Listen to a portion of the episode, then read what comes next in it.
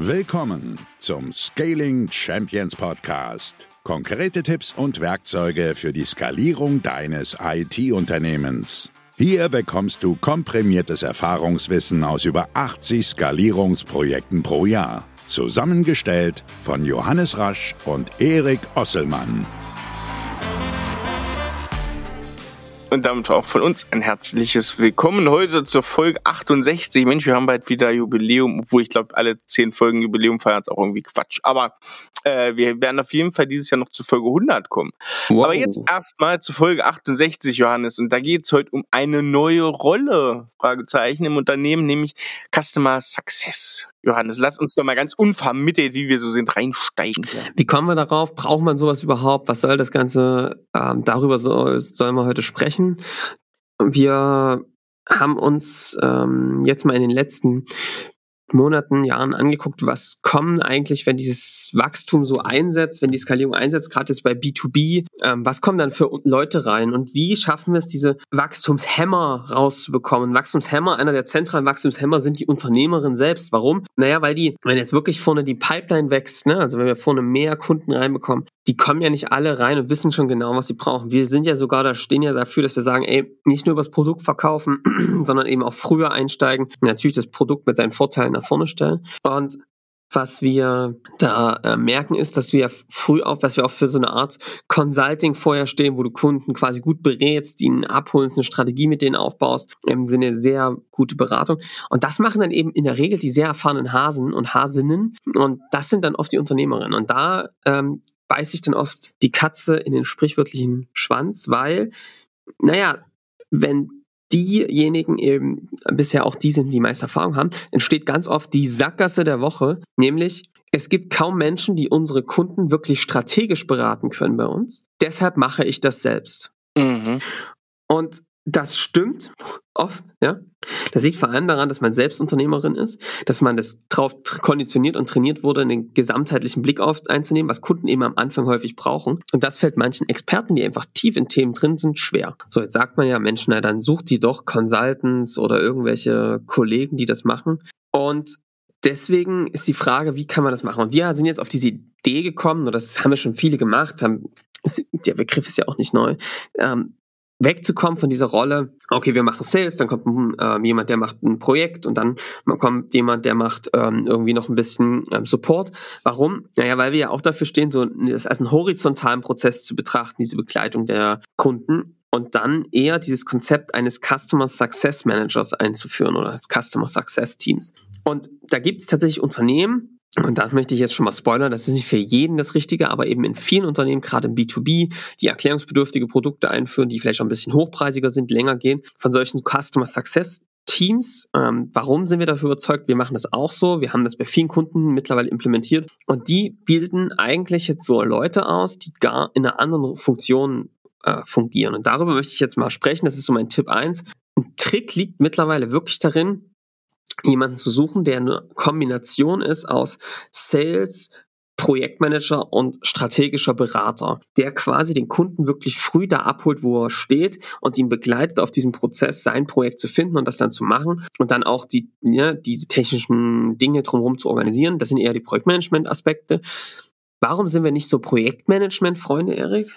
Weil du dich natürlich einzeln damit sehr aufreibst und du auch, ja, ich sag mal, dir, dir fehlt meist der Blick fürs Ganze und da eigentlich nur diese Eskalationsstufen durchgehst bei jedem einzelnen Projekt. Genau, dass wir ja auch sagen, eigentlich raus aus diesen individualen Projekten, die immer individuell laufen, wo alles gemanagt werden muss, hin zu einem Team, was eigentlich mit Standards arbeitet, da kommen wir dann auch nochmal zu, was eigentlich permanent daran arbeitet, darin besser zu werden und das nicht so jedes Projekt individuell sondern ehrlich Du brauchst es dann einfach nicht mehr. Ja, ne, das wird irgendwie obsolet, ne? Es gibt einfach andere Aufgaben. Eher diese strategische Begleitung und Beratung. Was hat das für Vorteile, wenn man das zusammenführt? Naja, du kriegst als erstmal dieses Denken in einem Prozess. Ne? Also das heißt, es ist nicht so gedacht, dass okay, dann bringt mir der Vertrieb die Kunden und dann bringt die mir den, ähm, dann machen die den Abschluss und dann gibt es eine Beratung und dann müssen es die anderen umsetzen, sondern dass es so ein Prozess ist, wo derjenige, der quasi den Kunden begegnet ist, ihn auch begleitet über den Prozess und auch dann mitnimmt und dann auch so ein besseres Verständnis für den Kunden aufbaut. Für den ist das natürlich viel geiler, weil er Vertrauen zu der Person aufbaut, so dieses Sherpa-Prinzip, dieses ja, Bergbegleiter-Prinzip, dass du also quasi einen hast, der dich über den gesamten Prozess begleitet. Und du hast natürlich noch was, was für die Mitarbeiter total klasse ist, hat Dirk Röber im letzten Podcast gesagt. Als Mitarbeiter siehst du natürlich direkt das Ergebnis deiner Arbeit. Mhm. Ja, also du hast diesen äh, Effekt, dass du äh, abschließt, du hast den Effekt, dass jemand eine Strategie mit dir entwickelt, du als ein strategischer Begleiter auftrittst und dann eben auch über diesen Prozess dann weiter begleitest. Und das ist natürlich cool, wenn du dann siehst, wie ein Kunde sich über die Zeit entwickelt und auch vorwärts kommt. Ne? Natürlich wird es dann andere Akteure noch geben, wie Support und Service, aber diesen Success Manager, der da dabei ist, ähm, das ist wirklich schon spannend da ist unser Grundsatz Betroffene zu Beteiligten machen, ja. äh, trifft da richtig hart drauf zu, weil da kann, man, es kommt ja dann oft vor, dieses gegenseitig in die Schuhe schieben, wo jetzt da versagt wurde, ob jetzt bei der Vorquali, das liegt natürlich nicht im Customer Success Bereich, aber trotzdem, ähm, ob jetzt irgendwo vorne im Sales versagt wurde oder im Produkt, Projektmanagement, das wird aufgelöst, ne, weil es gar nicht mehr vorkommt. Was noch ein Riesenvorteil ist, Erik, da gebe ich dir vollkommen recht, ist dieser Wissensaustausch untereinander, weil ja alle durch einen ähnlichen Prozess laufen, hast du ja eine ganz klare läufst du durch diese Phasen und hast damit auch so eine Wiederholbarkeit, ne? Und damit kannst du natürlich sehr gut dieses Wissensmanagement zwischen diesen Teams herstellen und zwischen den Personen, weil die eben durch die gleichen Prozesse laufen mit den Kunden. Und das ist ziemlich cool, weil du dann eben einen Wissensaustausch hast. So, jetzt gibt es noch einen größeren Vorteil und zwar sind das eigentlich ja die Aufgaben, die so typischerweise ein Key Accounter für ganz große Konzerne übernimmt oder in kleinen Unternehmen eben oft die Unternehmerin ja, die das genau alles managt. Also Kunden onzuboarden, zu closen, dann strategische Beratung zu machen, dann immer mal wieder in den Projekten oder in der Begleitung da zu sein. Und wenn du dafür Leute ausbildest, kriegst du es eben hin, noch leichter rauszukommen aus dem Tagesgeschäft. Ja, also das ist das Werkzeug, wie das funktioniert. Das schließt jetzt auch hier thematisch genau an Folge 53. Wie gebe ich als Unternehmerin Vertrieb ab? Das ist ja sozusagen das, was danach kommt. Ne? Also wer die Folge noch nicht gehört hat, 53, wie gebe ich Vertrieb ab? Das, was vorne raus ist und hier genau an dieser Stelle das ist ja der nächste Punkt, den ich dann auch hier abgeben kann. Ne? Und die können dann eben zum Beispiel auch sehr gut an das Produktmanagement mit angekoppelt werden. Ne? Also in, in, der Regel ist es dann so, dass diese Customer Success Teams sehr eng mit dem Produkt arbeiten und sogar selbst Teil des Produktteams sind, um quasi an ihren Standards zu arbeiten und permanent darin besser zu werden. Das ist aber ganz schön, dass du eben eine klare Zielgruppe hast, die dann damit arbeitet jeden Tag und ähm, die Lösung besser macht. Das machen übrigens auch viele Unternehmen, wie zum Beispiel HubSpot und so. Ja, es gibt zwei Probleme. Erstens, Mensch, Johannes, aber die brauchen doch unglaublich viele Skills dafür. Wenn du diesen ganzen Prozess machst, ist doch Wahnsinn.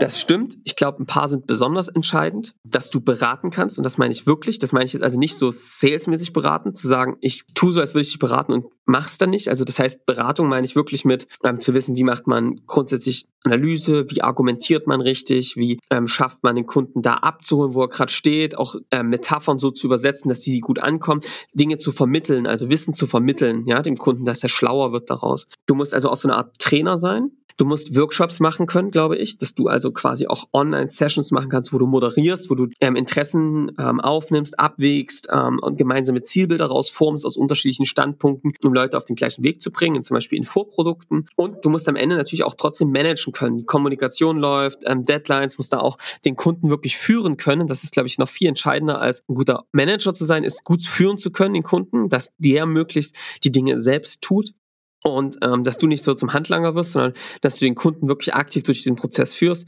Klar, da könnte man auch sagen, ist das nicht Aufgabe von Sales? Es ist halt nochmal eine umfassendere Begleitung, dass du eben auch über den weiteren Prozess, ähm, wenn der mit dem Kunden arbeitest, ähm, tatsächlich dann auch weiter begleitest und dass du wirklich in sehr systematischen Workshops auch fachlichen Input reingibst und vor allem aber eher auf einer, kommt auf das Thema an, Business-Ebene moderierst. Also wir haben zum Beispiel Kunden, die führen eine Middleware ein und die reden dann wirklich erstmal darüber, wie, wo, was habt ihr für Geschäftsziele, wo wollt ihr hin, wo treten eure Engpässe auf, was und dann aber natürlich auch über die Infrastruktur zu sprechen. Und da muss natürlich Wissen da sein, ne? aber eher so konzeptionell, strukturell und eher so ein strategisches Blick drauf zu bekommen. Das sind im Zweifel dann noch Leute, die da einfach sehr, sehr, sehr fit drauf sind und der so, so eine Consulting-Rolle ähm, da eben ganz gut ausfüllen, ne? was eben weitergeht, sondern auch mit in die Umsetzung. Das sind so aus meiner Sicht die Skills, die es dafür braucht. Was da als softer Faktor natürlich immer hinzukommt, das äh, kann man ein bisschen zwischen den Zeilen lesen, aus den Sachen, die du gerade gesagt hast. Da spielt Status und innerer Status immer eine Rolle. Das ja. ist so ein Thema, da gibt es oft Diskussionen. Ähm, gerne auch hier mal unter podcast at scaling-champions.com eure Meinung dazu schreiben. Aber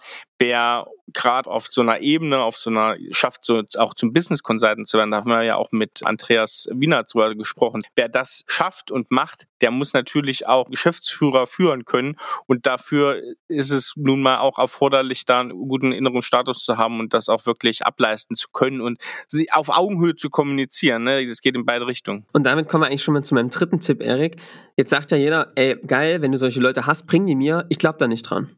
Ich, ich glaube da einfach nicht dran, dass dies die Leute fertig gebacken irgendwo gibt. Und wenn es sie gibt, dann sind sie sehr, sehr teuer. Und ob du das dann, ob das dann zu, so zu dem passt, wie ihr das mit Kunden macht, ist immer die Frage. Deswegen bin ich schon Freund, diese Leute selbst auszubilden. Es muss ein Fundament da sein. Ich würde diese Leute versuchen, immer selbst auszubilden, vor allem fachlich. Worauf wir da zum Beispiel achten, ist, dass die Leute, die da in diese Rolle reinkommen, Customer Success, dass die Konfliktfähigkeit haben. Klingt jetzt härter als es ist, aber dass sie den Instinkt haben, wenn ein Konflikt auftritt oder ein Engpass oder eine Unangenehmheit, dass sie dann reingehen und dieses lösen, drauf zugehen und nicht ausweichen.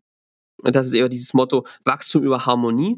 Ja, also reinzugehen, es zu lösen, weil das schafft natürlich im Zweifel mit dem Kunden eine höhere Bindung und Empathie auf der anderen Seite. Also das heißt, empathisch zu sein, zu verstehen, wie Menschen ticken, ähm, auf deren Sprache adaptieren zu können. Das ist etwas, was man schwer trainieren kann. Und wenn du eben so ein bisschen rausgehst, wenn du also keine Angst hast vor, wenn du noch nicht alles weißt, sondern eben du eine gewisse Idee hast, nach draußen zu gehen, reinzugehen in Themen, sich aufzubauen, auch mit einem erstmal Wissen, ähm, was man sich angeeignet, reinzugehen und dann in den Prozess zu lernen. Wenn du dann perfekt vorbereitet auf alle Situationen, gehst du in solchen Jobs unter.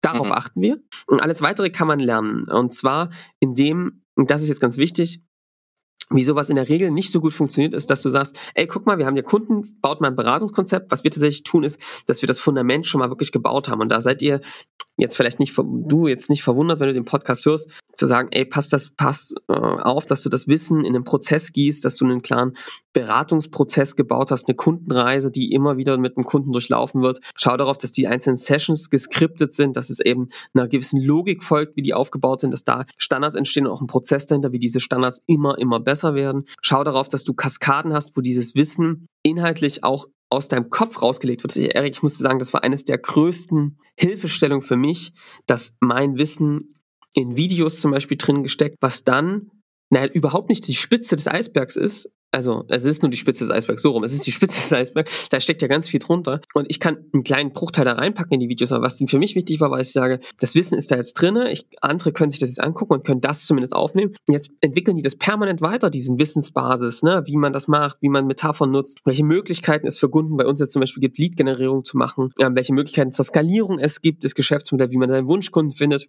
Und da arbeitet das Team an diesem Wissen dran, das permanent besser zu machen und ähm, noch weitere Videos reinzudrehen, die Punkt mehr, Dinge noch mehr auf den Punkt zu bringen, was total super ist, weil es dann eben nicht mehr mein Thema ist und das auch ohne mich besser funktionieren kann, aber du eine Basis geschaffen hast, die erstmal nicht mehr weggeht. Und damit ist natürlich das Onboarding von neuen Leuten total einfach, weil die sich die Videos angucken und das aufsaugen können, dieses Wissen. Und da kommt jetzt aber so ein fetter, fettes Aber noch dazu. Weil wenn man sich das jetzt anhört, wir hatten letztens das Gespräch mit jemandem, der gesagt hat, naja gut, aber das ist ja am Ende, wenn das so geil vorbereitet ist und wenn der eigentlich oder die das nur so ein bisschen lernen muss und dann geht das schon und dann bringt er die zwei Sachen mit, dann, dann ist es ja Dulli-Arbeit. Und das muss man dann sagen, das ist es natürlich nicht. Also du hast ja am Anfang gesagt, was man da schon machen muss. Konfliktfreudigkeit, die muss man schon haben. Und dann ist es aber wichtig, dass natürlich die Struktur, die Basis, die du gesagt hast, die ist da und die ist auch immer gleich.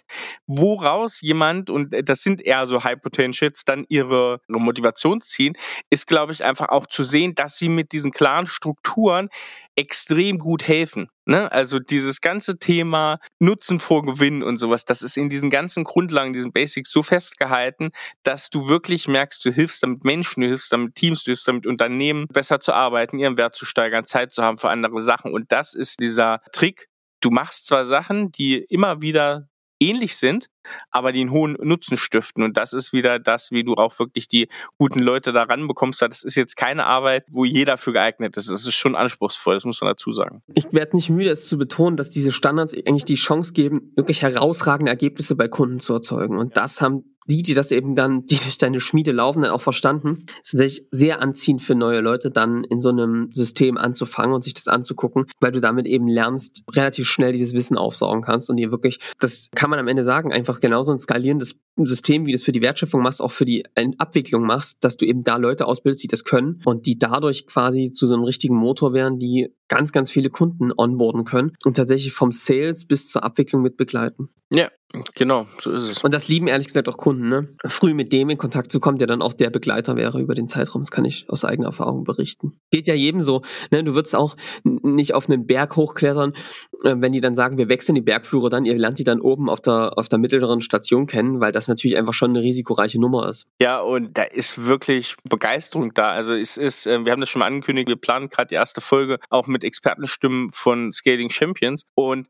es zeigt sich immer, ich mache die ähm, Aufnahmen für ja, Referenzen und sowas mit den Kunden und da ist immer so viel Begeisterung für diese Begleiter, diese, diese Leute, die da lange mit dabei sind, dass ja so eine, eine ganz tiefe, auch teilweise private Bindung entsteht, kann natürlich nicht mit zig Kunden immer entstehen, aber man merkt schon, das ist eine ganz andere Zusammenarbeit und ein ganz anderes Vertrauensverhältnis, was man auch für solche tiefgreifenden Prozesse, die das Unternehmen verändern, auch auf ein Stück weit auch brauchen. Definitiv. Also das waren jetzt mal so die Tipps, die ich da ähm, rausgeben kann. Customer Success Manager, äh, die Rolle mal zu definieren, sich mal zu überlegen, wie sieht das aus. Das wäre die Aufgabe für heute. Also mein Tipp nochmal, schafft eine Verbindung aus Sales, Projektmanagement, Consulting, die wirklich dann Beratung machen, Workshops durchführen, auch mit Skripten verkaufen und auch dann so ein bisschen das Management übernehmen. Man kann das gut mit Sales kombinieren. Da können wir mal nochmal eine extra Folge machen oder wen jetzt interessiert. Wir haben das so bei uns gemacht. Wer das wissen möchte, meldet euch bei uns, können euch das erklären. Am Ende geht es darum, schafft vorher Standards, schafft Skripte, schafft äh, wiederholbare Standards und auch das könnt ihr natürlich mit den Leuten auch zusammen machen, mit den ersten, aber eben bevor ihr richtig hochfahrt, muss diese Strukturen dastehen und wir empfehlen eben digitale Videos mit sowas das zu machen, weil du es dann eben besser ablegen kannst und für die Leute einfacher konsumierbar ist, wenn du die onboardest, ja. Ja. Unsere Aufgabe ist an euch. Macht euch mal, überlegt euch mal, wie könnte die Rolle bei euch aussehen? Wie, welche Kompetenzen bräuchten die? Welche Schritte in der Kundenreise könnten die abnehmen? Und wie könnte man die Leute systematisch ausbilden? Oder überlegt euch doch auch mal, wer neben dir als Unternehmerin gerade diese Rolle vielleicht ausführen kann. Also wer da schon an ähnlichen Stellen dran ist. Logischerweise, was wir am Anfang gesagt haben, das sind natürlich oft auch die Leute, die jetzt vielleicht schon im Projektmanagement drinne sind. Also wie kann man so eine Rolle auch dahin bewegen? Ihr müsst ja nicht komplett neu starten oder euch jetzt dafür als Unternehmerin komplett verantwortlich fühlen, gibt es auch bestimmt einen Mittelweg für diese neue Rolle. Johannes, du hast heute ja du hast ja vor der Aufzeichnung darum gebeten, dass du heute die Feedback-Ecke mal übernimmst und deswegen Stage is yours. Genau, also ich habe diesmal eine, also wir kriegen ja wahnsinnig viele Nachrichten seit einiger Zeit und äh, ich möchte jetzt mal eine vorlesen, äh, per LinkedIn geschrieben mir, ähm, also immer weiter bitte damit, vielen Dank, das hat mich gefreut.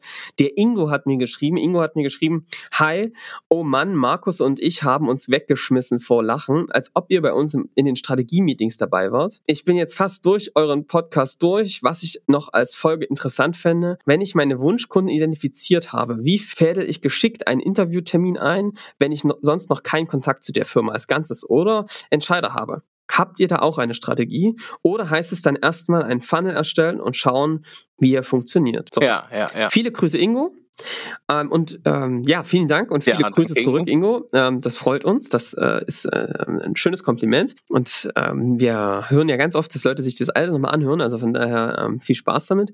Ich kann das schon mal ganz kurz beantworten. Ähm, nein, man muss keinen Funnel vorher bauen, sondern es ist wichtig, die Leute vorher zu bekommen. Da können wir irgendwann nochmal eine extra Folge mitmachen. aber Ingo, wir können auch, und das ist mein Angebot, das werde ich ihm auch gleich nochmal schreiben, einfach auch nochmal eine halbe Stunde miteinander telefonieren. Da kann ich die Antwort auch schon mal schneller geben, weil da gibt es tatsächlich einfach ein, zwei Strategien, die ganz gut funktionieren aktuell, die unsere Kunden und wir nutzen. Also. Ja, ich nehme das mal mit auf in die Folgenplanung, ist genau, ein guter, gut. guter Hinweis. Und ähm, macht gerne wie Ingo so Folgenvorschläge. Was hat euch oder was interessiert euch noch äh, gerade Leute, die es jetzt schnell hier durchhören? Ähm, das ist natürlich super. Und schreibt uns gern weiter auch äh, Feedback, auch Kritik, auch Verbesserungsvorschläge. Wir sind für alles offen. Und ich würde damit für heute einfach mal abschließen, denn wir machen jetzt mal noch den, den Wein der Woche, Johannes.